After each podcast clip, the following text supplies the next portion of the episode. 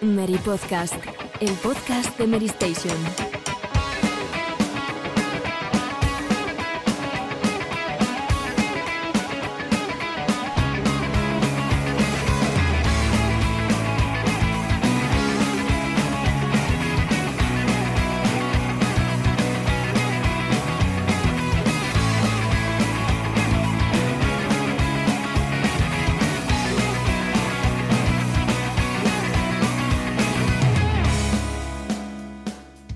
Muy buenas a todos, bienvenidos una temporada más al Mary Podcast, primer programa de la decimoquinta temporada.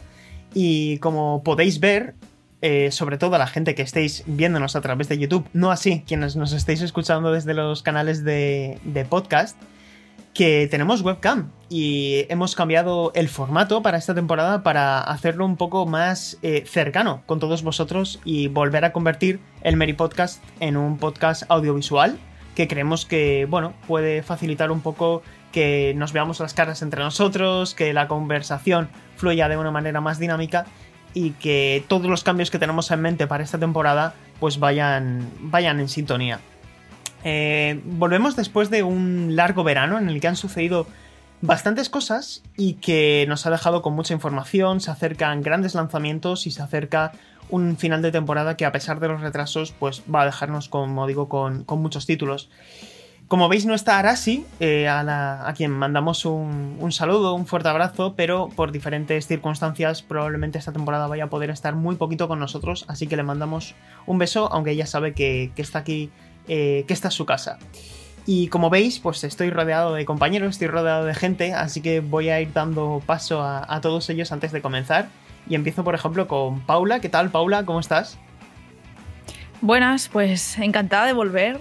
Eh, antes estaba pensando cuántos programas hace, cuántas temporadas, digamos, que estoy aquí. Uh -huh. Y creo que serán ya unas cinco, puede ser, o algo así. O sea, son muchos sí. años. Y recuerdo que al principio empezamos con cámara y tal, que también era como una novedad, luego uh -huh. lo abandonamos. Entonces ha cambiado sí. mucho el formato del Mary Podcast en todo este tiempo. Y nada, pues eso, un placer estar aquí un año más para hablar de toda la actualidad del videojuego, de nuestras opiniones, de lo que jugamos y tal. Y bueno, esperamos que, que os guste, que también interactuéis en los comentarios y tal. Y, uh -huh. y bueno, que nos acompañéis a lo largo de esta temporada. Uh -huh. Borja, ¿tú cómo estás? ¿Cómo, cómo lo ves? ¿Cómo, ¿Cómo te sientes con este cambio? Pues me siento muy bien. Eh, no creo que haya un cambio grande con respecto a cómo, a cómo vamos a hacer las cosas, pero bueno, eh, los oyentes o los, los, espectadores van a tener la desgracia de vernos de ver algunas caras, ¿no? Como la mía. Pero bueno, ¿qué se le va a hacer? bueno, en cualquier caso tienen la opción de minimizar la pantalla o seguir escuchándonos por Evox, iTunes, eh, Apple Podcast, eh, Spotify, Google Podcast, donde quieran. Estamos en todos lados, básicamente. Y Alejandro también está aquí con nosotros. ¿Qué tal, Alejandro? Muy bien, la verdad es que hemos comentado en las últimas semanas que teníamos muchísimas ganas de volver y ahora con este nuevo formato incluso se me hace como más familiar incluso que antes, ¿no? Que aunque sí. nos conocíamos las voces se quedaban un poco frías. Espero que sea ahora este nuevo formato de agrado de los espectadores y, y nada, listo para comentar. Sí, Hombre, sí. Ahora, ahora vemos las habitaciones de los demás también. ¿eh? Sí, sí, sí, sí. Y yo, yo, no sé si de cintura para abajo hay pijama, pero bueno. Bueno, eso, eso es algo que realmente. eso es algo que realmente no importa. Lo podemos dejar para final de temporada, que cada uno revele sus secretos. Lo que está claro es que como digo, vienen muchos lanzamientos y es de lo que vamos a, a hablar aquí. Queremos hacer un programa más dinámico. Eh, queremos sí. hacerlo eh, más tertulia, sin estar tan regidos a, comentar las noticias que ya podéis leer en la web y queremos convertir cada programa, centrarlo más en temas más concretos, sin dejar de lado algo que nos encanta, que es el a qué estamos jugando. Y como la semana pasada tuvimos el PlayStation Showcase y en la taberna, otro de los programas de la parrilla de Mary Station, ya se ha hablado largo y tendido, y tendido con Salva Albert Timote, en este programa no vamos a hablar del PlayStation Showcase, pero sí que vamos a comentar sobre todo eh, un balance de lo que más nos ha gustado de estos últimos meses, que han, han salido juegos muy interesantes y sobre todo qué es lo que está eh, por venir, porque a pesar como decíamos al principio del programa, que haya habido bastantes retrasos, sigue quedando un, un, un último trimestre, en definitiva, con grandes juegos de todas las compañías y yo creo que aquí cada uno tiene sus elecciones y creo que es un poco de lo que, de lo que podemos de lo que podemos hacer este programa. Eh, Borja. Oye, Sergio, Sergio una cosita antes de esto. Eh, en la taberna se volvió a vilipendiar a un juego que, que no se debe vilipendiar, que es que Death nos, Stranding. que nos gusta mucho a todos. No sé, si, no sé si quieres decir algo al respecto, pero les podemos mandar un mensaje. Es el Manda, micro es manda. tuyo. Hombre, exactamente, claro que le voy a mandar un mensaje. Eh, Death Stranding es un juegazo y para mí es el juego de 2019 y siempre lo voy a defender, digan lo que digan. Podemos Así empezar que, por aquí. compañeros de la taberna, primer dardo. Que te has ganado tu minuto de gloria. Me parece bien. Eh, de cara al mes de septiembre, eh, tenemos juegos como Kena, Bridge of Spirits, que ya lo está analizando Salva. Eh, es uno de esos juegos que no sé si os habéis dado cuenta, pero ahora mismo tenemos en Metacritic eh, varios juegos que han salido entre el 85 y el 87. Tenemos a World, Tales of Arise, Lost Judgment. Eh, no sé qué nota llevará Death Stranding porque todavía no ha salido el Metacritic, pero también presumiblemente va a tener notas bastante elevadas como tuvo el juego original. Eh, oye, se está quedando un mes de septiembre, agosto, se ha quedado muy, muy bien. ¿Qué es lo que más os ha, os ha llamado la atención de estas últimas, de estas últimas semanas? Yo en mi caso, con Deathloop, que encima me ha tocado el análisis en, en y Sí. me gustó tanto que le di esas 5-8 horas extra a sacar el platino. Y la verdad es que lo recomiendo encarecidamente si tanto si te gusta Arcan como si solamente tienes una PlayStation 5 y quieres nutrirla de exclusivos de calidad. Este exclusivo, la verdad es que para mí es uno de los juegos del año, un top 5 entra seguro. Alejandro, ¿tú no crees que eh, se han publicado demasiados trailers de, de, de-? Que es algo parecido a lo que le pasó a Days Gone en su día. O incluso a Metroid Dread ahora, que se está haciendo Sí. eh, una política de comunicación de trailers demasiado agresiva y que no sé hasta qué punto tú crees que ha sido perjudicial con el juego. ¿Crees que los trailers de Deathloop han representado correctamente lo que es verdaderamente el título? Yo creo que no se ha transmitido muy bien el mensaje de cómo funciona el bucle, porque al final es una de las cosas que he comentado en el análisis, que al final es un juego de estructura clásica, de- tiene un punto y un final, no es un roguelike, no es un roguelite, es simplemente eh, repetir mi- eh, fases concretas de misiones hasta completarlas y poder resolver el puzzle. Pero Tal vez han querido vender un poco toda esta idea del roguelike y tal, precisamente porque está muy de moda últimamente y con juegos como Hades, tal. em, bueno, ha triunfado mucho y puede que de, puertas para afuera, digamos, al público general quieran venderlo como principal incentivo, pero luego te metes y no todo el tipo de jugadores puede conectar con ese, esa característica que tiene Arkane de, de, bueno, de repetición Sí. de juegos y tal. Pero yo creo que ese, ese problema de mensaje se traslada también al juego, porque tiene como Mm. una hora y media, dos horas iniciales, que es un tutorial muy, muy de la mano para enseñarte muy concreto cómo funciona el bucle y que no funciona como la gente espera. ¿no? Creo que eso también se traslada incluso a los juegos. Ujú. Mm. Sí, por ejemplo, yo no he querido ver nada de, de, de- de este juego hasta jugarlo porque consideraba que me estaban spoileando con tanta, con Sí, tanta sí. información. Y, sí que es verdad que a mí siempre me dio la impresión de que tenía ese toque roguelike, ese toque de, repetir, de repetir, de que tienes que hacerlo todo perfecto eh, para acabar con todos los cabecillas y librarte, de, y librarte del bucle. Y, es verdad que se ha transmitido una, una, una imagen completamente errónea de lo que, de lo que se hizo, ¿no? Sí. Sí, es que de hecho nos lo comentaba el director Din- Dinga Bacaba, eh, que él no lo considera un roguelike y que la gente lo considere roguelike va a caer en error y va a caer incluso en decepción, porque ellos de principio han creado una, un juego arcane de toda la vida, solo que no han sabido, por lo menos en material publicitario, transmitir muy bien el mensaje de qué es realmente. Es curioso porque al final el consenso ha sido absolutamente mundial, ha sido internacional. El juego tiene un 88 en Metacritic, seguramente sea uno de esos títulos de los que hablemos a final de año. Eh, aunque hoy no, no vamos a hablar evidentemente del GOTY porque quedan muchos grandes juegos por salir. Pero, pero vaya, eh, me parece una grandísima noticia que Arkane siga haciendo este tipo de juegos tan... Pues que ponen de acuerdo a, a todo el mundo que los juega. Además, la gente también está opinando muy positivamente de este título. Eh, yo no sé si me haré con él, chicos, porque vienen bastantes juegos que vamos a comentar a continuación que, que tengo muchas ganas de salir. Y a lo mejor me espero a que llegue al Game Pass, porque en principio será una exclusividad de, de un año. Daño. Pero, Un año. pero vamos, en- en- me parece un puntazo que ha salvado el último, un último cuatrimestre de PlayStation marcado por la ausencia de grandes lanzamientos. Y esto es algo que es curioso que un juego de Xbox Game Studios haya salvado Sí, sí. a- al catálogo de PlayStation en este caso. Y eh, no tiene el logo de Xbox Game Studios, ¿no, Alejandro? Eso no, no, está. No, no, no está, no es curioso. Lo han escondido. Yo, lo han si, escondido. yo, si, fuera, yo si fuera Microsoft creo que lo hubiera metido. Como, como hizo PlayStation, ¿no? Con su juego este de, de béisbol, ¿era?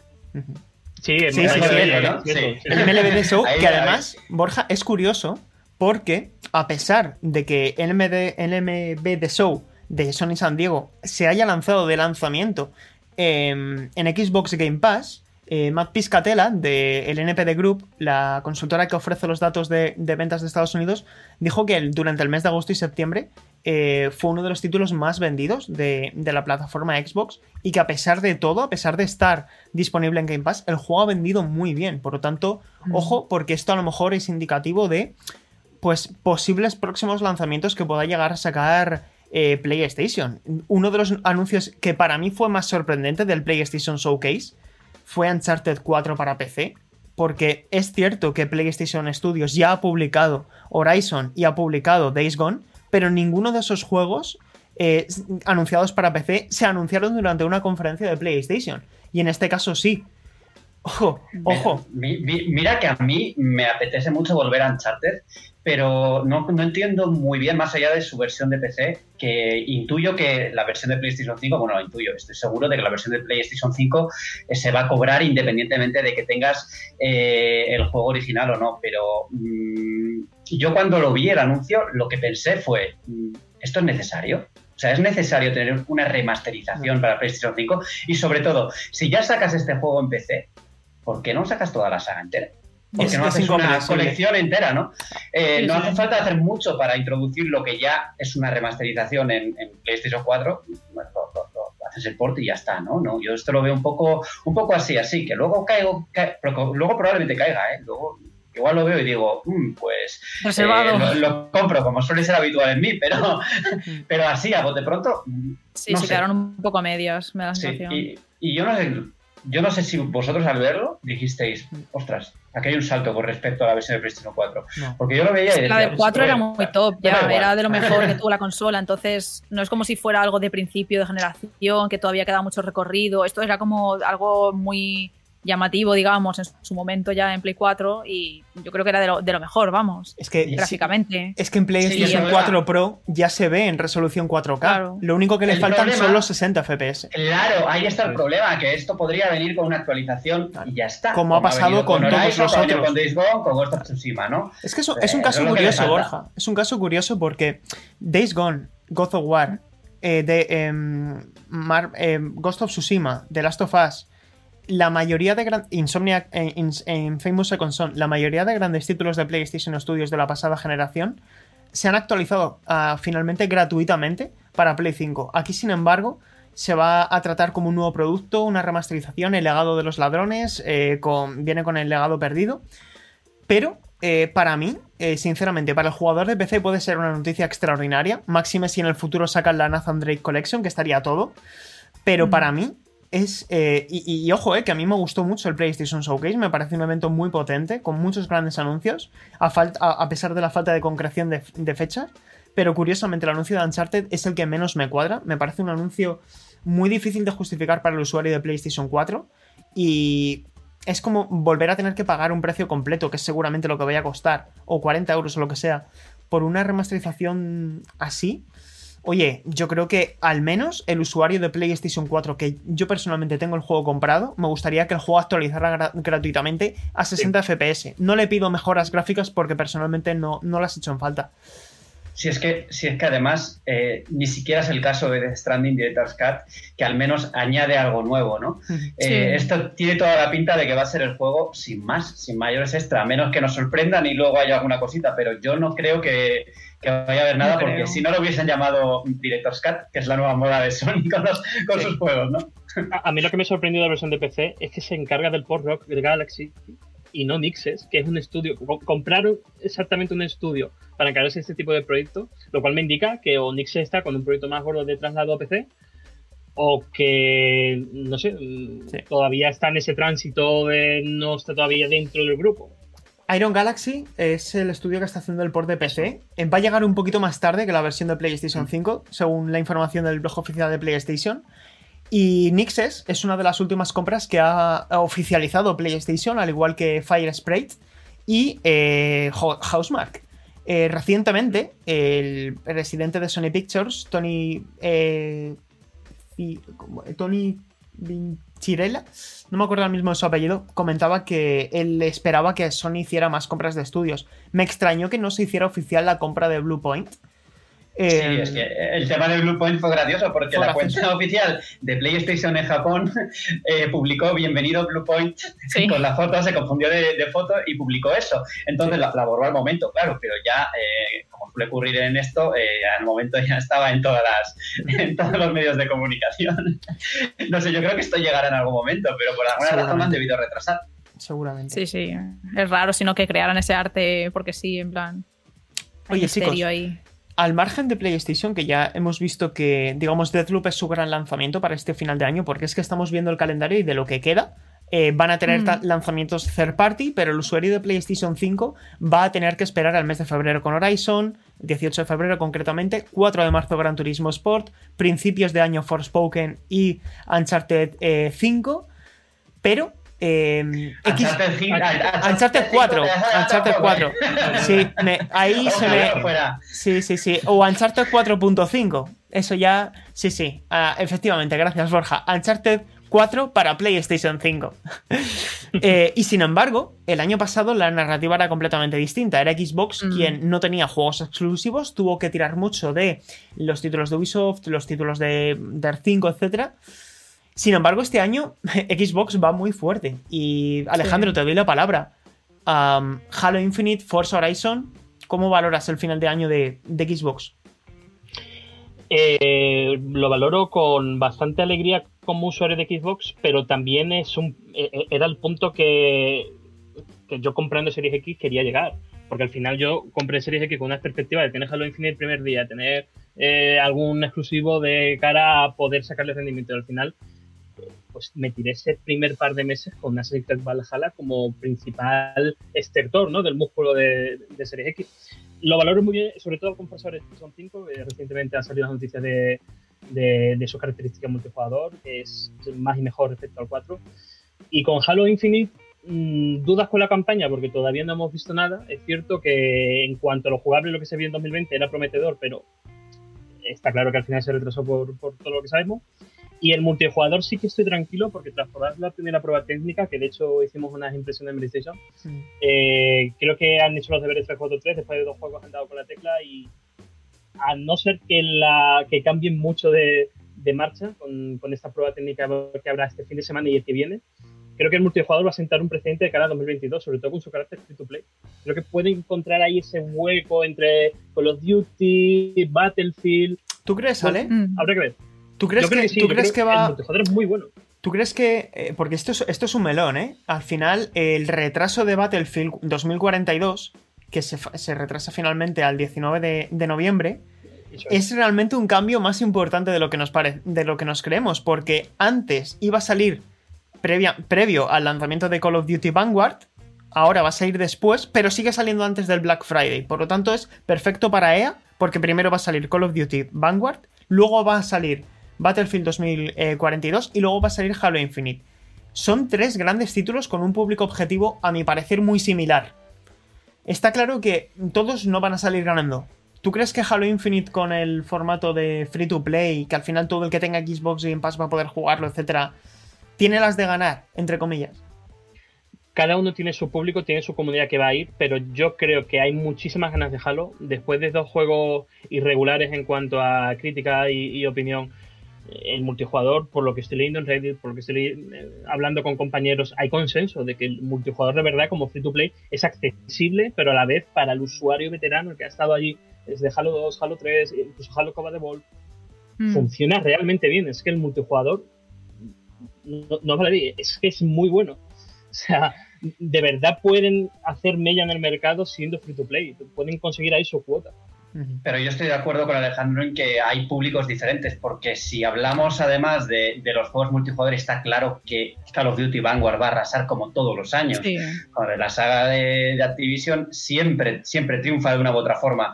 Lo veo difícil que eso, sobre todo en el caso de, Battlefield, ¿no? Que nunca consigue alcanzar pues, ese objetivo de, mm, rascar de alguna forma a los usuarios que, tiene, que tiene Call of Duty, ¿no? ¿no? No consigue hacerlo. Y en cuanto al retraso de Battlefield, yo creo que cuando eh, empezaron los rumores, todo el mundo pensábamos, cuando lo vimos, que esto se iba a 2022. Y cuando lo anunciaron que el retraso era de un mes, pues dijimos, pues no, no está mal, ¿no? O sea, por un mes no pasa nada. No creo que les afecte tanto como, habría sido retrasarlo hasta 2022, que eso hubiese sido pues, un problema mucho mayor para ellos. Y, que además los plazos de, Battlefield, al final íbamos a tener una beta a principios de septiembre. Eh, hay una gran parte del juego, Hazard Zone, que todavía está en el aire y no se ha comentado nada, incluso con la prensa. No, no sabemos nada ciertamente porque es que no hay nada ahora mismo. Entonces, 21 mm, de septiembre, eh, eran casi menos de dos meses para el lanzamiento. ¿eh? No sé cómo lo van a hacer.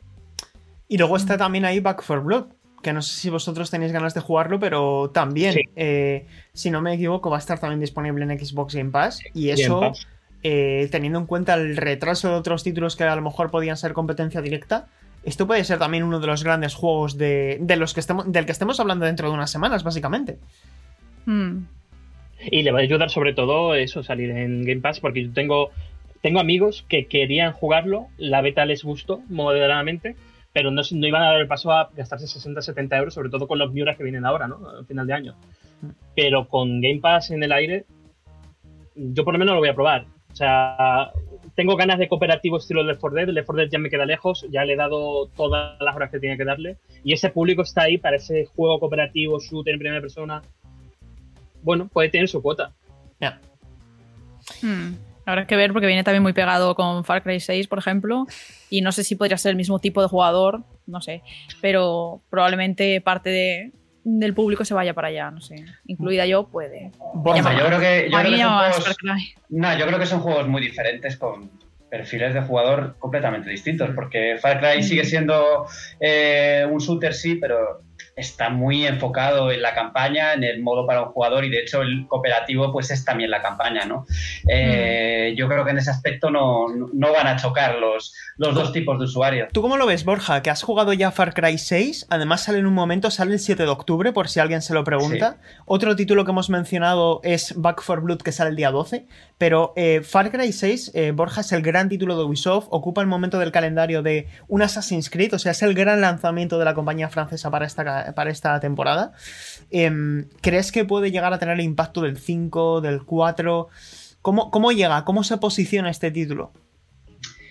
Mira, yo con Far Cry 6 estoy un poco mosca, en el sentido de que creo que Mm, a pesar de que la, ambientación está muy bien, de que los personajes también me parecen interesantes, sobre todo el de Anton Castillo, que tenemos a, a Giancarlo Espósito haciendo de villano, ahí hay un gato que ha tirado algo, lo tenemos por ahí detrás, así podéis ver en directo cómo tira, las figuras de Paula, pero bueno, estas son cosas del directo. Nunca mejor dicho. Eh,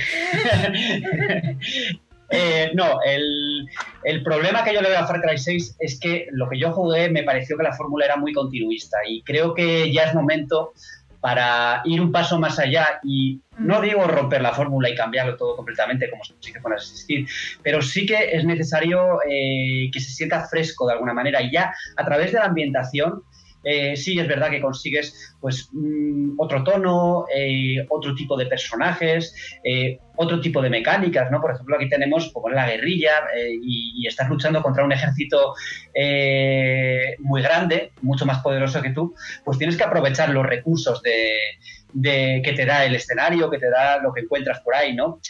eso a nivel mecánico se ha traducido con una, una, mecánica que se llama resolver, pero luego se plasma pues de una forma que tampoco es original, porque tú, tú estás modificando armas, pero lo haces a través de un menú, como, como si ya se ha hecho en muchos, juegos, ¿no? Entonces, lo que hay que ver, yo al final yo jugué pues 5 o 6 horitas y mm. este es un juego de, vete a saber cuántas horas durará. 40, ¿no? Por ahí. 40 o más, ¿eh? O más. Son, muy, son, muy, largos, entonces hay que valorarlo, hay que valorarlo en conjunto, pero esas primeras sensaciones sí que me han sí que me han transmitido un poco que, es continuista. Me pasó algo parecido mm. también con, con Assassin's Creed Odyssey en su día y luego vi que tenía más, más cambios que no, que no lo había visto yo en su, en su mm. momento, ¿no? Pero así, a priori, a priori mm, tengo aquí mis dudas. Yo tengo una pregunta, es, ¿tienes la sensación de que es una entrega bisagra? Es decir, como lo fue el 4 entre el 3 y el 5?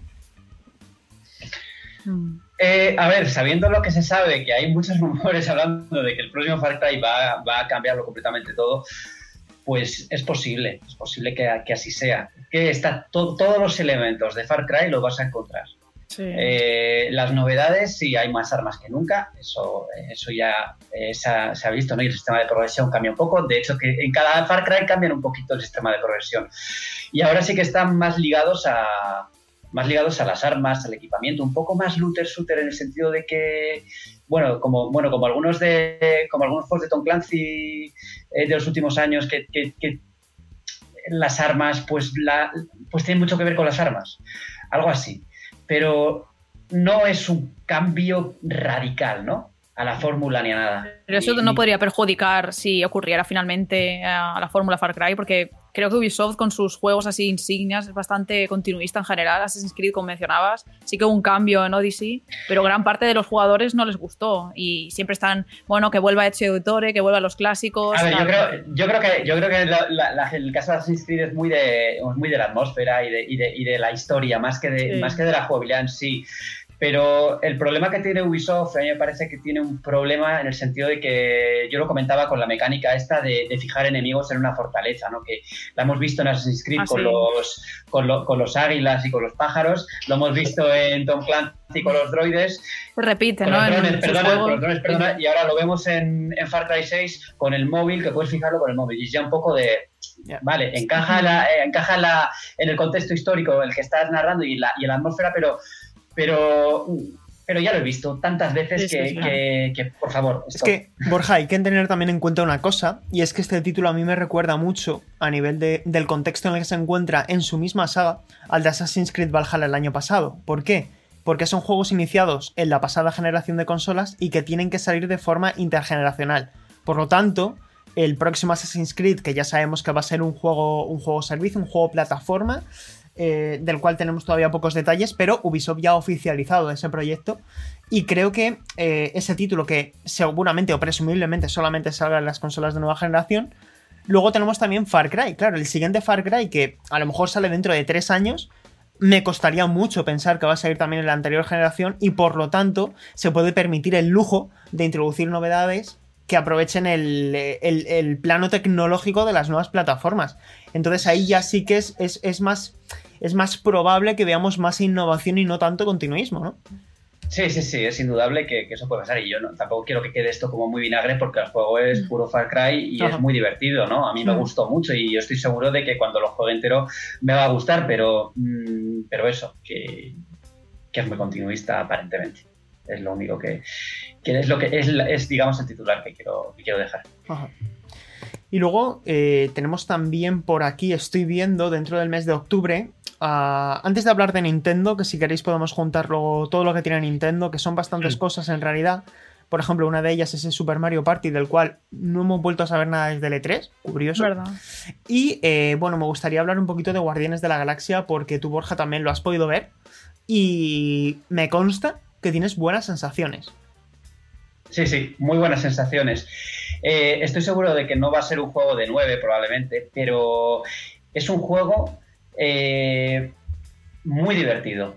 Muy divertido no solo porque por, los personajes, que bueno, ya sabéis que los personajes de Guardianes de la Galaxia siempre tienen mucho humor, ¿no? Y la historia tiene mucho humor, pero es que Eidos Monreal ha sabido combinar muy bien eh, ese humor con tramas bastante dramáticas y creo que es bastante complicado hacerlo y lo hacen, lo hacen muy bien porque tienes, por ejemplo, un momento en, antes de iniciar cualquier misión, estás en la, en la, en la nave Milano y, allí puedes pues, hablar con los personajes, un poco profundizar en, en, su personalidad, ¿no? Porque este, este grupo, bueno, ya, ya sabéis que los juegos de, de Marvel no tienen nada que ver con las películas y no se basan en una historia concreta, ¿no? Este es una historia, esta es una historia original, eh, los guardianes eh, llevan menos de un año juntos, entonces pues de alguna forma también están conociéndose, ¿no?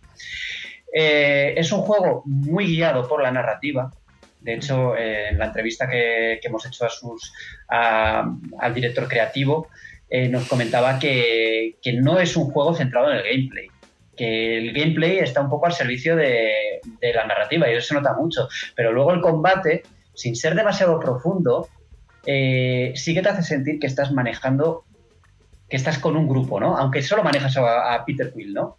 Pero sí que con, las, con los comandos que tienes, con las habilidades que puedes utilizar el resto de guardianes, eh, la combinación que tienes de, con las armas de fuego de, de Quill, pues con todas las habilidades de los otros, eh, se, hace, se hace muy, muy, muy, muy divertido. El tema es que nosotros lo jugamos ya en el capítulo 5, es decir, el, el desarrollo del sistema de batalla ya estaba pues, prácticamente completo. Y lo que hay que ver luego ya cuando tengamos el juego completo es si ese sistema es lo suficientemente profundo como para eh, sostener todas esas horas de juego, que tampoco creo que sean muchas, yo apuesto por una aventura de, unos, de unas 10 horas o así o, un poquito más, porque es, es muy centrada, es, los escenarios no son excesivamente grandes, es un juego que, que es una experiencia para un jugador, y con escenarios pues más o menos lineales, ¿no? Eh, no yo creo que es todo lo contrario a lo que fue en Marvel's Avengers, ¿no? Eso te iba a preguntar precisamente, porque al ver el, bueno, los trailers y gameplay tal que salió, inmediatamente me recordó a Marvel's Avengers y sinceramente me dio un poco de pereza. Entonces, si lo desmientes, pues es buena señal, al menos para mí. A ver, hombre, eh, Marvel's Avengers es un juego muy enfocado en el cooperativo y es un juego como servicio dentro de lo que cabe. este es un juego centrado en un jugador y no, no, tiene nada que ver. Justo lo que comentas, Borja, todo lo que estás comentando de, de Marvel's eh, Guardianes de la Galaxia es que es mm. en mi cabeza lo que debería haber sido Marvel's Avengers en su día. Mm. Yo me acuerdo en la Gamescom del 19, que lo pude probar, eh, y fue una demo single player total.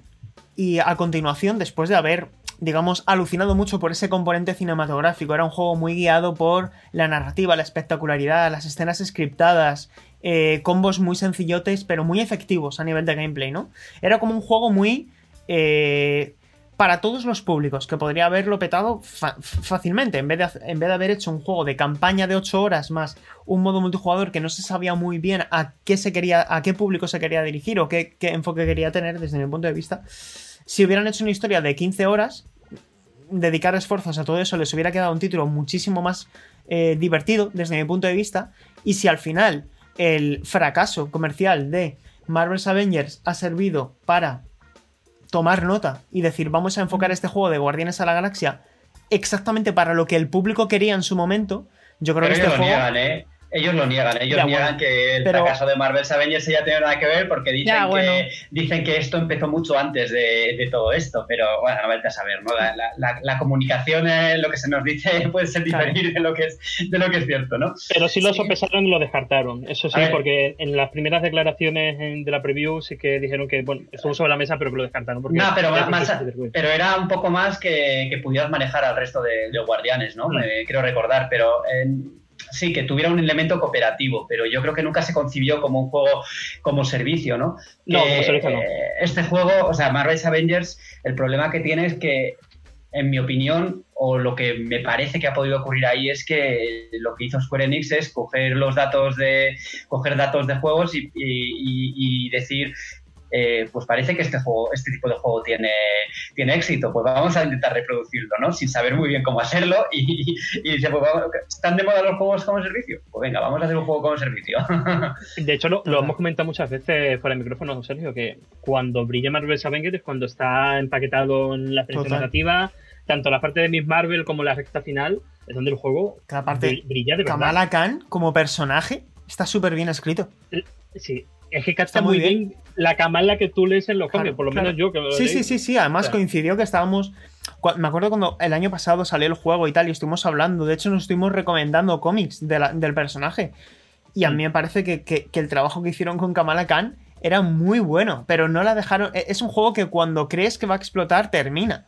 Y, es mm. una pena que quedara así. Así que, oye, si Guardianes de la Galaxia corrige todo eso y nos da un título que, que, que digamos encandila al público que disfrutó con las películas, que al final son de las más exitosas del UCM, pues oye, puede ser una de esas, esas eh, sorpresas agradables que nos llevemos este año, ¿no? Así que. Yo espero, que sí, que al menos sea un juego competente y que, y que mm. guste. Yo creo que va a gustar a los, fans de, Guardianes, igual a los que no también, ¿no? Mm. Porque es un juego muy directo. Otro juego que sí que pudimos ver más de cerca y que me gustaría dedicarle un, pelín más de tiempo era Forza Horizon 5. Eh, con motivo de la Gamescom yo pude estar en una mesa redonda con, con Mike Brown, que presentó, el director del juego, todas las novedades, esa escena introductoria tan espectacular y tal. Y yo aquí sí que tengo la corazonada de que Forza Horizon 5 va a ser uno de los grandes de la temporada. Que para mí ese aprovechamiento tecnológico para hacer tormentas de arena, tanta climatología cambiante, va, a tener mejoras en el sistema de progresión, que ahora no sea tan confuso abrir el mapa y ver tantos iconos, que esté todo mucho más diferenciado y que sea mucho más agradable para jugar. Yo ya lo digo, es el título que más ganas tengo de jugar de, final, de aquí a final de año. Y creo que este juego puede ser el pelotazo definitivo. Eh, que no va a revolucionar la fórmula, porque esto al fin y al cabo no deja de ser más y mejor. Pero creo que en este caso en el buen sentido. Y no sé el hypómetro, o sea, el termómetro del hype, en qué nivel lo tenéis vosotros, pero a mí que me gustan mucho los juegos de conducción, eh, yo esto lo espero con una sonrisa en la cara, la verdad.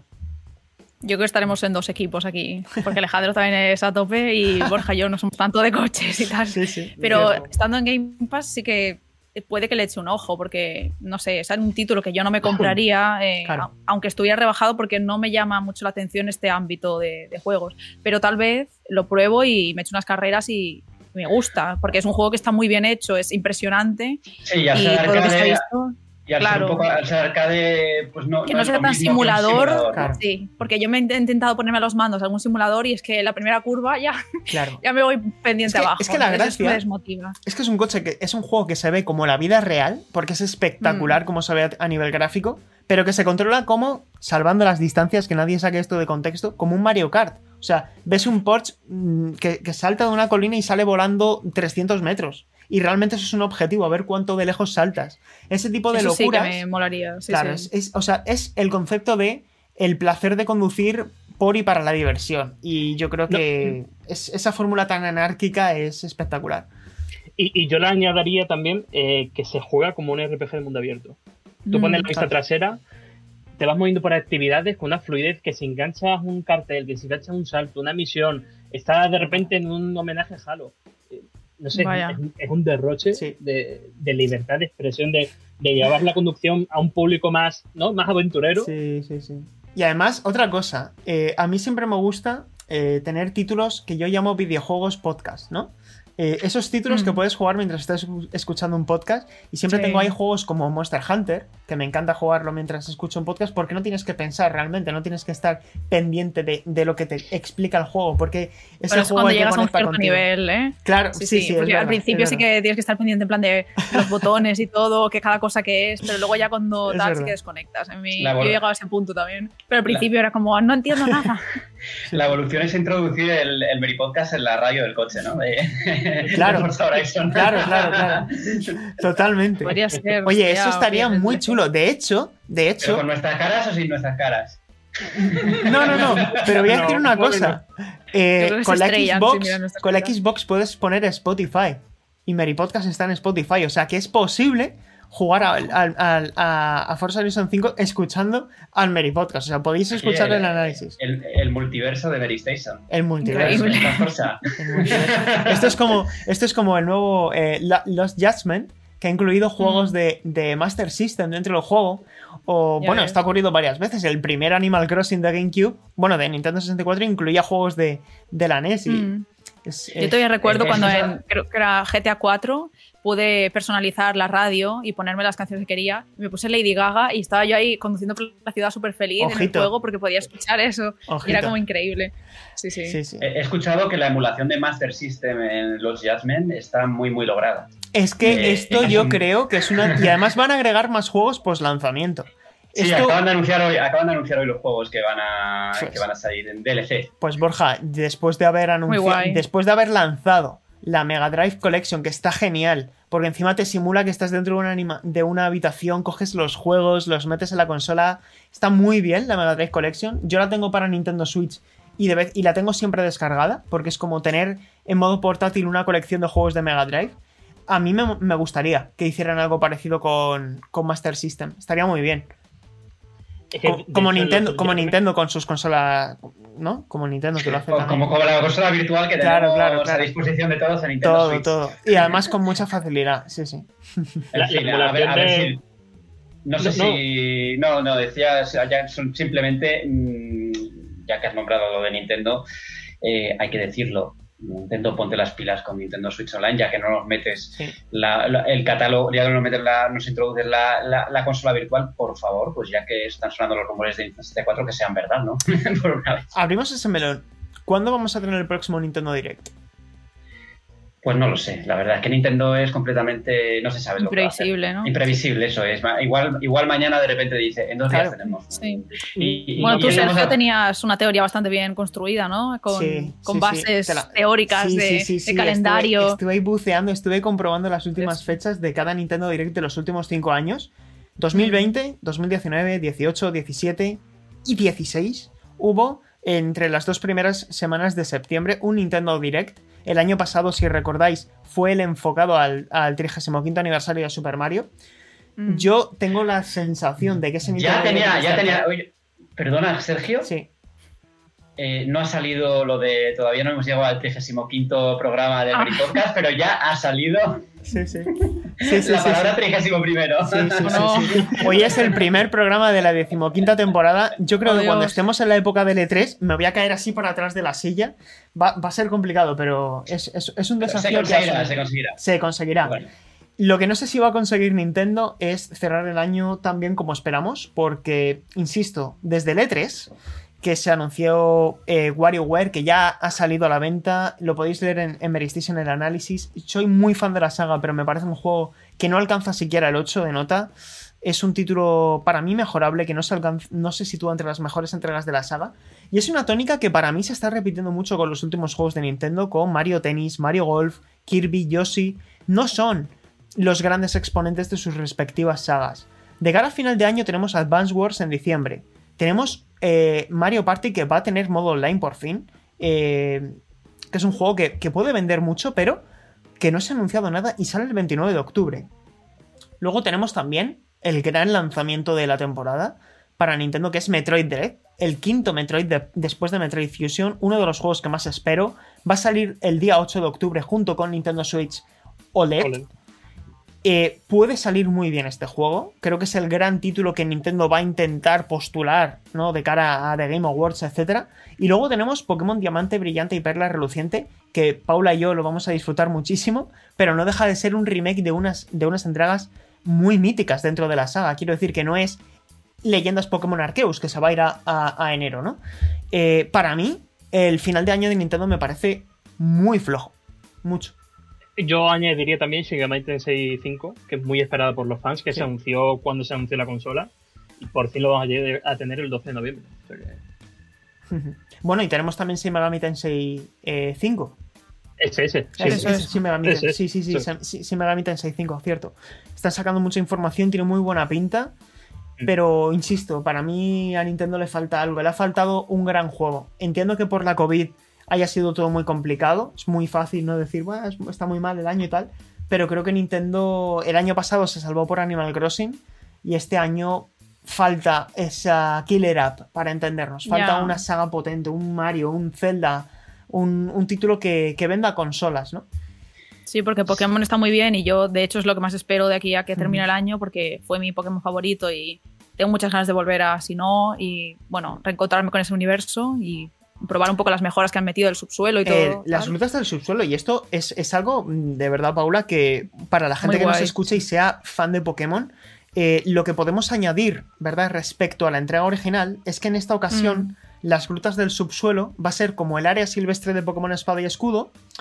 Porque Sí. puedes jugar además en multijugador. Podemos, por ejemplo, tú y yo, Paula, jugar juntos en modo multijugador con la particularidad de que vemos a los Pokémon en el entorno. Y va a haber criaturas que no se encuentran en la Mm. superficie de Sinnoh. Sí, tiene- sí, está muy bien la idea. Sí, está muy bien la Que idea. ya del original, lo del subsuelo era para mí de lo mejor. Sí. Y si ahora además le añaden ese plus, pues está muy bien, la verdad. Sí. Pero eso es lo que dices, que es cierto que aparte de esto y de Metroid Dread hay poquita cosa. Mm. Shin Megami Tensei. Em, falta algo como muy gordo. No sé si es que ya lo tienen preparado para principios, digamos, 2022 o algo así, y han retrasado como Sony con Horizon. Pero sí, falta algo que también impulse, por ejemplo, a comprar Nintendo Switch OLED, que Hmm. saldrá próximamente. Y si no tienes un juego que digas, eh, necesito verlo en pantalla grande con gran calidad gráfica y tal, tampoco tienes tantos motivos, a no ser que quieras revisitar algunos de los, de los juegos que ya han salido en el catálogo, para comprar esta consola. Es que yo Por esperaba los incluso- movimientos. Eh, eh, sí, dale, dale, dale, dale. Sí, y yo creo que está claro el movimiento de Nintendo, ¿no? De ligar Metroid Dread con, con Nintendo Switch OLED. Es el, es el juego de Nintendo Switch OLED el, el 8 de octubre. Y no parece que vaya a cambiar la cosa hasta. hasta bueno. Hasta lo- los Miuras de 2022 con Breath of the Wild y, y Pokémon Arceus, que también está Claro. por ahí rondando. Una de las cosas que también quería preguntar, por cierto, y es que eh, tengo bastante curiosidad por, eh, por este nuevo Pokémon, por eh, Perla Reluciente y Diamante. Eh, ¿Qué me puede ofrecer a mí que yo me perdí esa generación? O sea, en 2021, ¿qué me puede ofrecer a mí? Sí.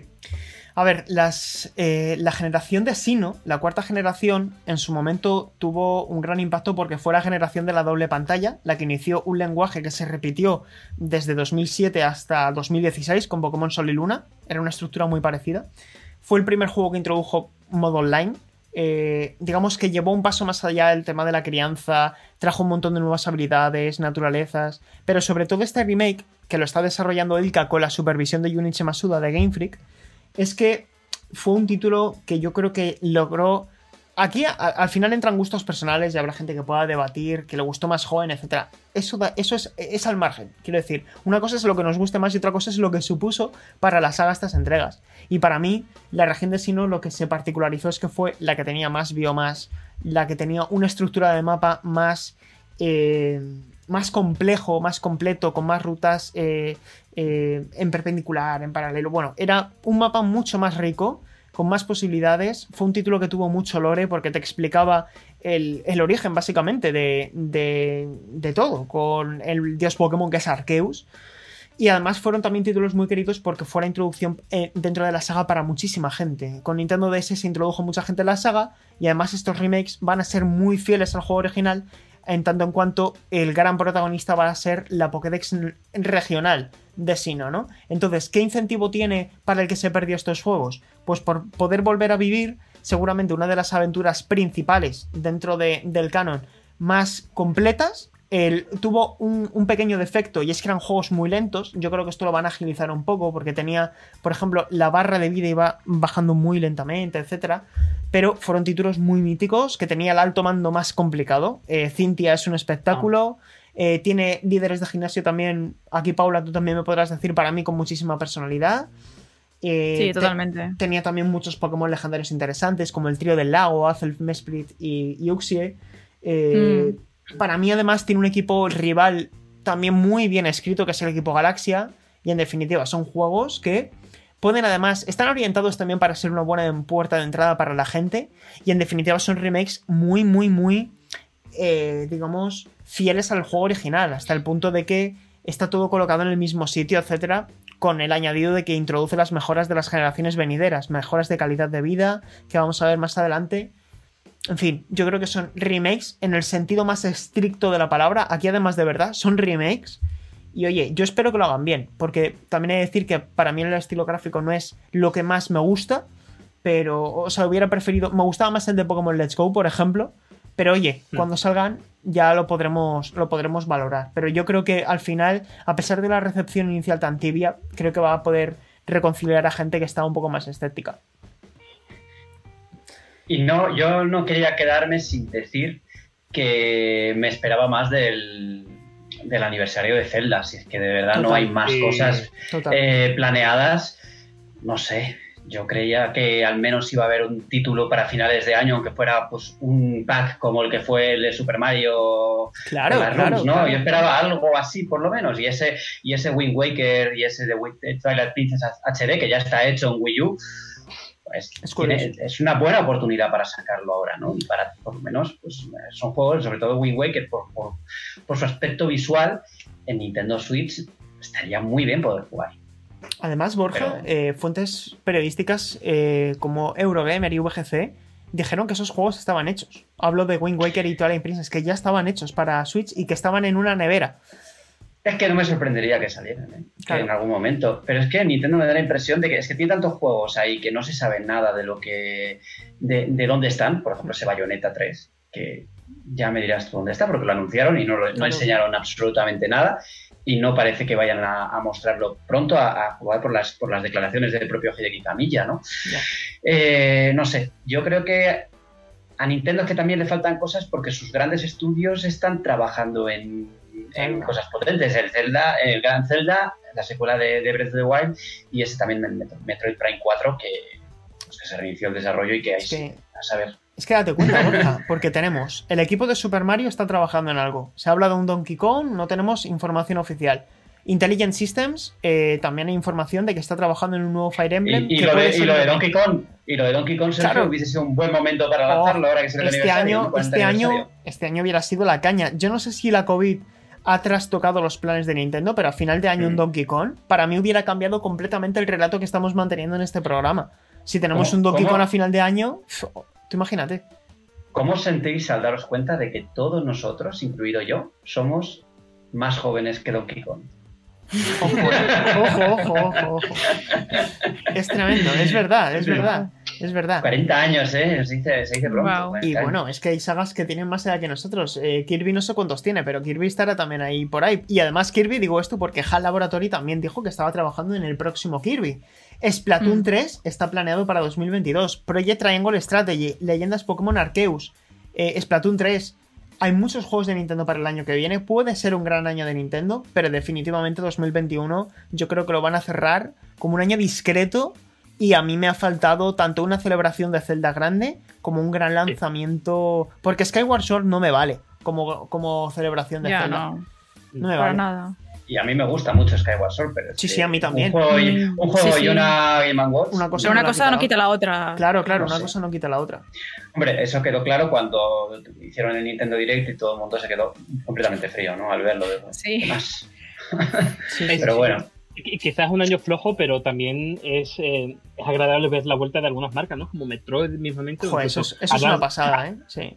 Advance Wars, sí. a, mí me gusta el estilo visual y me parece que es una excelente puerta de entrada, una saga, macho, que está en el tintero. Y a mí me, a mí me encanta. Y sabéis lo que hubiera sido un puntazo. Y, y siento referirme de nuevo a cosas que no están en vez de quedarnos con lo que sí está. Pero es que eh, Nintendo está llevando una comunicación de ¿recuerdas Metroid Fusion? ¿Recuerdas Metroid Zero Mission? ¿Recuerdas? Sí. Es como, claro que los recuerdo, los tengo y los disfruto. Mm. Y de hecho ah, lo, estoy disfrutando mucho en Game Boy Advance por esta moda que está eh, tomando tanto auge de las pantallas retroiluminadas que yo insisto, eh, si conocéis a alguien que os lo haga, hacedlo porque merece mucho la pena y es una manera de redescubrir catálogo de Game Boy Advance con un apartado visual que mejora no solo la iluminación sino la, gama de color. Es espectacular. Pero es que, claro, imagínate, cualquiera de nosotros, cualquiera de nuestros oyentes dice, oye, me apetecería jugar a Metroid 2 eh, de Game Boy Color, Metroid Zero Mission que es el 1, Metroid eh, Fusion que es el 4, Super Metroid que es el, el tercero. Solamente hay una manera eh, actual de jugar a Super Metroid, que es con Nintendo Switch Online o con SNES e eh, Mini. Si tú quieres jugar a las entre... Eh, claro, y ahí es donde está, ahí es lo que iba a decir. Pero ¿cuánta gente tiene Wii U? Es que, claro, claro, tú puedes acudir ahora a Wii U, yo los tengo comprados, metidos en una carpeta. Nintendo, carpetas en Nintendo Switch, por fin. En una carpeta en Wii U y te los puedes comprar, pero Ojo, ¿por qué no metéis Metroid Zero, Metroid Zero Mission, que es una puerta de entrada estupenda? Metroid Fusion, que es también otro título que a mí me encanta. En la consola, en la ISO, es que los, metes a la ISO, los dejas ahí. Ya está. No, no hay manera, no hay manera, de, no hay manera de, de preservar el pasado de la saga, legalmente. De, hecho, fíjate hasta el punto de que el año pasado me hice con una Wii U de segunda mano, ahora que están eh, ofertándose entre los 100 euros. ¿Sí? Mm. Y, la verdad es que le he dado incluso más uso que Switch eh, el año pasado, porque entre que tienes toda la saga de Legend of Zelda y casi todo Metroid. Sí, sí. Yo es que me puse en el tablet tomando y. Es que la consola virtual de, la consola virtual de Wii U tiene hasta TurboGrafx de juego. Sí, sí, pero esperemos que no cierren la tienda próximamente, porque ya sabéis cómo las cosas. Ya. que esto muy rápidamente dicen, pues la cerramos y ya no hay consola virtual para los nuevos usuarios. No sé, a mí me parece, a mí me parece algo absolutamente incomprensible, eh, especialmente con una compañía como Nintendo que tiene un legado de juegos pues, de, tantos años, ¿no? Es una de las compañías más veteranas. Es que que tengas que comprarte un juego retro a precio caro o recurrir a una consola como Wii U que ya está fuera del mercado y que tienes que comprarla pues, a través de la segunda mano o lo que sea, no sé, me parece una decisión nefasta y poco comprensible. O sea, yo no lo llego a entender. Yo no sé si, si los directivos de Nintendo tienen una explicación eh, que podamos entender todos, pero a priori es que yo creo que venderían muchos juegos así. Entonces no, lo entiendo. Y si, y si, la cuestión es vender eh, el servicio online de, de Switch, también están haciendo un trabajo muy pobre porque cada vez añaden menos juegos, los intervalos entre, juego, entre, entre nuevas oleadas de juegos cada vez son mayores y solo hay dos consolas. No sé. Es que además Nintendo 3DS tuvo una mejor consola virtual. A pesar de que no tuvo Game Boy Advance, yo tengo 10 juegos de Game Boy Advance en Nintendo 3DS por el programa Embajador, que fue este incentivo que dio Nintendo cuando la gente que compró en, en marzo de 2011 la consola, cuando bajó de precio, nos dieron ese regalo, ¿no? Que era 10 juegos de NES y 10 juegos de Game Boy Advance, como Yoshi Island, Mario Kart Super Circuit, eh, Metroid, eh, creo, no sé ahora mismo si era Fusion o, Zero Mission, Wario Land 4, bueno, en realidad era, estaba muy bien. Y la consola virtual de 3DS también estaba muy bien, pero es que Nintendo Switch han pasado 4 años y yo sigo esperando que... Es que es una consola, quiero decir, es que el atractivo que tiene la consola virtual, aunque esto es muy evidente, pero el atractivo que tiene la consola virtual en Nintendo Switch es que puedes jugarla en modo portátil, pero también puedes conectarla a la tele. Si te apetece jugar a la tele a juegos clásicos, ¿no? Es curioso. Y Nintendo, 3DS, yo también me sorprendí, me sorprendió que no añadiera nunca los juegos de Nintendo DS normales eh, ah, para ah, comprar, ¿no? Porque, porque es una consola que era retrocompatible. Y es como, bueno, pues quiero jugar a los celdas de, Nintendo DS. Voy a probarlos en Nintendo 3DS. Vas a la tienda y no están. Pero bueno, eh, es un poco lo que hay con Nintendo. Eh, insisto, yo creo que todos aquí tenemos eh, un sentimiento muy arraigado con la compañía porque nos lleva acompañando desde que éramos niños. Y yo personalmente, pues me considero bastante fanático de prácticamente todas sus sagas, pero es que no podemos añadir mucho más eh, respecto a lanzamientos porque es que no los hay eh, en cuanto a lanzamientos tan, tan, de peso. Por ejemplo, yo Advance Wars lo espero con muchas ganas, así que espero que eh, Way Forward, los autores de Santae, hagan un buen trabajo. Porque a pesar de que a mí el estilo artístico de ese remake de Advance Wars no me parece el más acertado, sí que hay que decir que Advance Wars son auténticos juegazos, los dos primeros títulos. Juegazo. Y bueno, chicos. A mí sí me gusta el estilo visual, la verdad. Sí, Sí, a mí sí, a mí. A ver si me, a ver si me reconcilio. No sé, es que me, parece que ese estilo colorido le, sienta bien. Es como no es cartoon, pero es amigable. yo, soy un poco más también del, del clásico de No sé, a mí tiene un estilo gráfico que no llega. que lo veo como un poco raro, como que. Mm, que muy bien porque que haya vuelto y, ¿no? y creo que puede servir como un indicador por si hay interés para volver a hacer uno nuevo, pero. pero mm, el estilo, ¿cómo se llamaba? Wargroove, eh, que era un Wargroove, claro, claro. Lo analicé yo. muy bien también. A mí, a mí me hubiera gustado más ese acercamiento. El tema de la, eh, ese nueva, esa nueva tendencia de los juegos bidimensionales pixel art con super animaciones, es decir, que se mueva hasta el pelo, me encanta. Me encanta. Y me hubiera gustado que lo hubieran hecho de esa manera. Pero bueno, cuando salga el juego.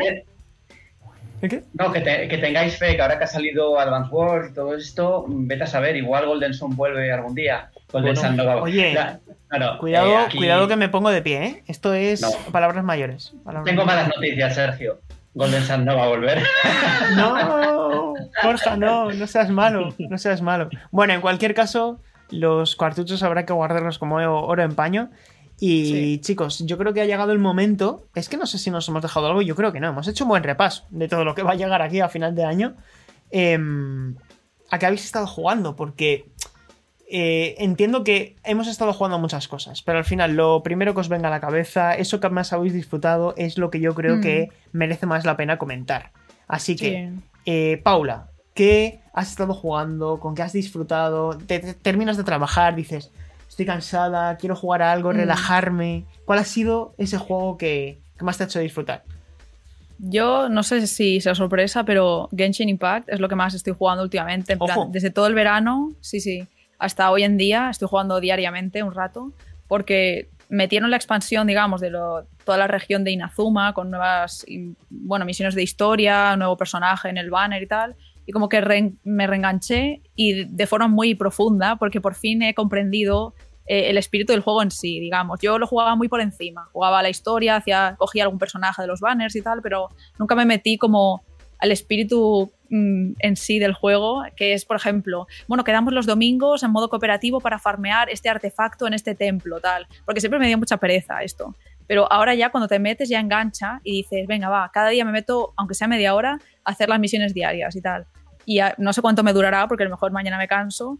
De hecho, ahora va a cumplir un año el juego a finales de este mes y la comunidad está bastante enfadada porque por ahora, al menos, mi joyo no ha dado como recompensas significativas, digamos. La gente espera cosas muy grandes de gemas y cosas así y por ahora solo han hecho como, de hecho, un, evento en el que las propias, o sea, los propios premios son gacha. En plan, 10% de posibilidades de ganar un deseo y 90% de ganar monedas. Y la gente está bastante enfadada. Entonces yo espero personalmente que, lo cambien.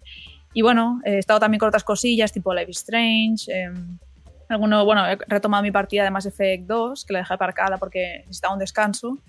Pero por ahora, más que nada, eso. Estoy un poco también en una época como mm, de jugar menos, digamos. Me apetece también como salir y estar un poco así en verano. Después de toda la pandemia, yo creo que, que todos necesitamos también un poco de aire. Y, y bueno, estoy también esperando un poco, pues eso. Deathloop le tengo muchas ganas, pero por ahora no quiero gastar el precio completo que, que vale. Así que a ver si pasa rápido este año y lo meten en Game Pass o lo rebajan y, y se viene a casa. Y bueno, a ver, ya veremos pues a final de este año ese Pokémon seguro que se viene desde el primer día. Y Far Cry puede ser. Pero por ahora eso. Quiero esperar a tener realmente ganas eh, de jugar un juego y cogerlo mm, de principio a fin y pasármelo. Porque, por ejemplo, el 12 Minutes también salió y todavía no lo he jugado porque la recepción fue un poco tibia, la verdad. Y no sé. Eastward también, por ejemplo, me llamaba mucho la atención y luego empecé a ver un poco cómo era en sí, de verdad. Y al no ser tanto, digamos, un juego relajado, de tener tu espacio y, y no sé, por ejemplo, no tanto Stardew Valley, sino más aventura, Total. acción y tal, me dio un poco Sí, de pereza sí, ahora mismo en mi estado actual. Entonces, bueno, estoy un poco ahí. No sé vosotros, contadme.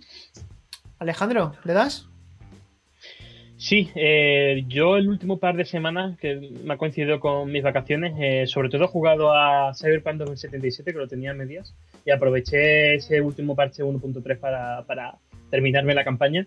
Y es una pena porque si fuera el juego más acotado, mm, menos mundo abierto, la historia me parece que está muy bien escrita. Me parece que los arcos secundarios de los personajes te, te- te introducen bien al mundo Cyberpunk te, te introducen muy bien al trasfondo de cada rostro. Y, la verdad es que es una mezcla de sensaciones muy positivas y sensaciones muy negativas, porque el juego sigue teniendo problemas graves de tener que reiniciar puntos de control, eh, misiones que siguen bloqueadas, en fin, mm, una mezcla de que, que hubiera sido de Cyberpunk si hubiera sido algo más controlado y hubiera salido en, en condiciones. Y en segundo lugar, que lo tengo aparcado por Cyberpunk, eh, es Psychonauts 2, que llegué como al ecuador del juego. La verdad es que eh, no, no he jugado el 1, pero me sorprendió mucho el, el derroche creativo de, de introducirte en la, mente en la mente de cada persona y que se refleje con, con veracidad, ¿no? Si estás en la mente de un, dentista loco, eh, vas andando por lenguas, por dientes, eh, no sé, eh, lo- los obstáculos están muy, muy bien definidos en torno a la, a temática. Y, eso ha sido lo que he jugado. Muy sorprendido con Psychonauts y con Cyberpunk, pues una de cal y otra de arena. Borja, cuéntanos. Pues yo estaba pensando y dándole vueltas a ver qué, qué he jugado que de verdad me haya marcado pues estos meses de verano y tal, y no se me ha ocurrido nada. Así que voy a, voy a comentar eh, un juego, una saga que a mí me gusta mucho, que es eh, eh, Life is Strange, y he probado ahora Life is Strange True Colors. Y lo primero que me ha llamado la atención es que hay un salto gráfico mm, muy grande con respecto a los juegos anteriores. Sí que es verdad que hay cositas así, detalles que dices, que hay, algo raro ahí, no sé, que no, que no me encaja del todo, ¿no? Pero me gusta que, sea pues ese pueblo idílico, que, que, lo ves y dices, quiero, me gustaría vivir ahí, aunque luego siempre hay sus desgracias dentro de, de, esto, ¿no? Pero mm, es un juego que a mí siempre me entra muy bien, porque a pesar de ser la fórmula que ya está un poco manida, ¿no? No, no, no, sabe evolucionar, no sabe dar eh, pasos hacia adelante, sí que siempre sigue siendo eh, lo mismo más o menos, pero la historia, en lo que cuentan, eh, me interesa bastante y creo que está pues, lo que llevo, que no es mucho todavía, me parece que está bastante bien, bastante bien narrado. Luego eh, veamos cómo se desarrolla el tema del superpoder, porque en este caso puedes entrar en la, en la mente de los demás, que yo no sé, es un poco intrusivo, ¿no? Que, poder entrar en la mente de, otra gente, ¿no? Porque sabes exactamente lo que, lo, que están pensando. Eh, y luego también he estado, por supuesto, con Death Stranding, con Death Stranding, en este caso Director's Cut, de la que no puedo hablar por temas de embargo, pero bueno, lo que es el juego en sí, eh, pues ya lo conocemos todos. Y ya hemos comentado al principio del podcast, ¿no? Que yo soy muy, muy fan de la propuesta porque eh, me gusta mucho eh, cómo eh, todo es un conjunto, entre comillas, de metáforas, incluso el mismo nombre de Sam Porter Bridges, ¿no? Que es que, el que al final es el que tiende puentes y tú estás tendiendo puentes y tiene un, significado, el, multijugador asíncrono, también parecido, porque estás ayudando al resto de Sams pues, a atravesar pues toda la, todo lo que tiene que, pasar, ¿no? Y luego además estás conectando todo Estados Unidos, ¿no? Es todo eh, acerca de, de, las conexiones. Es un juego que a mí mm, nunca llegué a entender eh, que se hablara de él como un walking simulator, como un juego... Pero walking simulator en el más sentido de la palabra, ¿no? Porque no hay nada de malo que hoy un juego sea walking simulator. Y para mí nunca fue un walking simulator. Tiene muchos sistemas. Eh, es un juego que es original en su propuesta y no sé, a mí me, parece, me parece espectacular. y un, juego, único. Sí que me gustaría. Sí, un juego único. Para mí sí, para mí es único. Y luego un juego que sí que me gustaría probar, por los comentarios que estoy leyendo en reviews y tal, es eh, Styles of Arise que he de reconocer que los últimos a mí no me han apasionado mucho, ¿no? pero me interesa sobre todo por el sistema de combate, que, que, parece muy profundo. ¿no? Y una cosa que, joder, a mí me gustaría comentarles, aunque no nos van a escuchar ni Bandai Namco ni los desarrolladores japoneses, pero por favor, ya basta de poner a, personajes de, juegos con tangas en la nieve. Basta. Que, estamos ya en 2021 para cambiar eso, ¿no? Ya eh, ese tipo de, vestimentas en bikini, no sé, a mí me parece ya de otro tiempo y creo que los, los estudios japoneses tienen que cambiar de mentalidad en ese aspecto, ¿no? que además es que ahora, ahora ya juega todo el mundo. Es un tema cultural, pero es, verdad que ya hay cosas que, yo, creo que somos, yo creo que somos muy benignos con el tema cultural en este sentido, ¿no? Yo creo que ya es el momento de que se den cuenta de que, de que, el público ha cambiado en, en 30 años. Sí, sí, sí. Estoy de acuerdo. Pues fijaos, yo este verano he jugado muchas cosas también porque me cogí vacaciones muy pronto y por lo tanto pues todo el mes de agosto lo cubrí y bueno, analicé eh, Monster Hunter Stories 2, The Great Ace Attorney Chronicles que de cabeza se va a mi top 5 del año, me parece increíble. Hay que tener 80 mm. horas, hay que tener 80 horas, pero es una, es una pasada. Es increíble lo bien escrito que está. De verdad, si os gustan así las novelas con un toque de detectivesco, en algún momento, en el futuro de esto que dices, Voy a. Porque al final tampoco pasa nada si no lo juegas ahora. Pero creo que sí que merece la pena, definitivamente. ¿eh? Definitivamente. Luego he estado jugando a muchos juegos independientes, como por ejemplo Toem, a Photo Adventure, que me gustó mucho. He jugado recientemente a Flynn, Son of Crimson, que lo terminé el domingo. Y también me parece un título que merece mucho la pena. Está en el Game Pass. Es un juego que tiene toques de Shovel Knight, Santae, eh, Donkey Kong Country. Es una aventura plataformera, es un eh, side-scroller RPG, básicamente, con un ligerísimo toque Metroidvania. Está muy, muy, muy bien. Eh, y luego, pues eh, también he aprovechado a jugar mucho retro porque en verano me gusta jugar a, cosas retro. le he metido casi 30 horas a, foto, a Forza Motorsport 4 este verano. Bajé la 360 y tan a gusto. Me sigue pareciendo un juego súper súper vigente. Y la verdad es que Eh, luego también estoy con cosas de análisis de las que ahora no puedo hablar.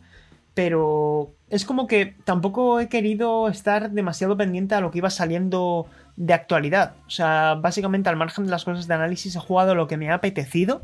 He disfrutado de los videojuegos, pero también me he tomado un descanso de eh, aprovechar para ir un poquito al cine, que es lo que me apetecía hacer, leer y lo que decías tú, Paula, desconectar y conectar con otras cosas que no hemos podido hacer durante este último Sí. año. ¿no? Es que Em, tal vez 2020, así para hacer reflexión final y tal, Sí. no alargamos mucho, fue un año yo al menos jugué muchísimo porque al estar Claro. encerrados en casa pues tampoco se podía hacer mucho más. Y también salieron muchos igual. títulos muy grandes que había que jugar en el momento o ya te pillabas todos los spoilers, tipo de las Us parte 2, por citar uno. Claro. Entonces, em, este año tal vez ha sido como un poco el remanso de paz después de todo ese ajetreo que tuvimos en cuanto a videojuegos. Sí, sí, sí. Y hemos tenido pues eso, que salir un poco ya de casa, vacunados, todo ya seguro, y Mm. tomar el aire. Entonces, tal vez 2022 vuelva a ser un poco equilibrado, de volver a Esperemos. jugar bastante y tal. Yo es Horizon, tengo muchísimas ganas. Espero que, bueno, me decepciona un poco que no llegara a finales de este año, pero prefiero que se tome su tiempo y que salga bien. Que lo pulan todo lo que tengan que hacer y, bueno, que, que sea un gran juego. Mm. Así que, a ver. Y bueno, el último juego que quería mencionar, que es sin duda con el que me quedo, es Psychonauts 2. De verdad, lo terminé antes de ayer y me ha parecido una gozada a nivel creativo, lo bien que han hecho, lo bien que han construido una aventura plataformera clásica de coleccionar cosas, pero con una estructura muy moderna, eh, niveles súper creativos, no se repite nada, van introduciendo mecánicas que, que luego no se reutilizan en exceso para entendernos te da muchísimo margen de maniobra para que lo completes tú como, como tú quieras, pero siendo, siendo realmente un juego lineal, pero para mí sin duda lo que acierta es los temas que trata, ¿no? Es un juego clásico, pero que se dirige a público muy adulto, con Sí. problemas que te, que te hablan directamente a la cara, con problemas que seguramente estés sufriendo o hayas padecido en el pasado. Creo que tiene un mensaje increíblemente positivo, eh, muy responsable y que lo hace con, con mucho estilo. Creo que Psychonauts 2 es uno de los juegos del año, sin duda. Me ha gustado mucho y, y lo recomiendo de verdad porque creo que merece la pena. Y no estamos, yo creo que no es común que haya juegos como, bueno, incluso como Death Stranding que hable de temas así, eh, de Last of Us Parte 2, eh, Los Jasmine, por lo visto también es un juego muy bien escrito y que vayan saliendo poquito a poco juegos que se esfuercen verdaderamente en escribir y construir buenas historias, eh, sin renunciar por ello a buenas mecánicas y una buena jugabilidad. eh, me parece que es un lanzamiento muy positivo y que, que viva Do- Double Fine, qué buenos son haciendo juegos. Y eso es un poco todo, la verdad. Eh, luego de cara a final de año ya lo he dicho, yo también tengo muchas ganas de Diamante y Perla, tengo muchas ganas de Forza Horizon y ojalá salga bien Halo porque tengo también muchas ganas de él. Y eso es un poquito todo. Eh, bueno chicos, eh, Borja, ha sido un placer que estés aquí en este primer programa de la decimoquinta temporada. ¿eh? Los, además, joder, los, los compañeros lo van a tener más fácil porque ellos nunca dicen esto, ellos tienen los, los números pares. A nosotros esta temporada nos Mm. tocan los números impares, salvo que algo cambie. Y bueno, Borja, nos vemos en 14 días, ¿no? Nos vemos en 14 días, al menos aquí en pantalla. Y menos mal que todavía no estamos en la 35 temporada, el programa 30. lo que sea. Desde luego. Desde luego. Ya, insisto, para el E3 ya va a ser, va a ser complicado, va a ser complicado, pero lo intentaremos. Eh, Alejandro, eh, un fuerte abrazo. Además, a ti ahora te toca todavía eh, levantar la revista de Mary Station durante unas Eso horas. Eh, mucho ánimo y nada, gracias por, por pasarte. Nada, mm, no sé, eh, la verdad es que se siente como en casa. Después de tantos meses sin grabar, es que, no sé, volvemos al ritmo. Sí, Y lo bueno, y lo bueno es que estás en casa, realmente. claro, claro, Sí, también. también. Sí. claro, claro, claro. No, nada, un placer y sobre todo muchísima salud. Eso es. Paula, mucha salud para ti también, un fuerte abrazo y, y nada, nos vemos en 14 días. Igualmente, un placer estar de nuevo aquí y nos vemos. Pasadlo bien. Nada, yo también me despido. Muchísimas gracias a todos por escuchar el Meri Podcast. Antes no lo he dicho, soy Sergio González, que, que- siempre presento a los demás, no digo yo quién soy. Bueno, soy Sergio González. Y nada, eh, nos vemos la semana que viene. Bueno, la semana que viene eh, es el turno de nuestros compañeros de los retro. No sabemos todavía qué tienen preparado, pero algo estarán pensando ya. Nosotros nos vemos en 14 días. Como siempre, nos podéis escuchar en Evox, en iTunes, en Spotify, en YouTube, en Google Podcast. Nos podéis escuchar donde queráis, nos podéis dejar comentarios. Nos vemos en 14 días. Gracias por todo. Chao, chao.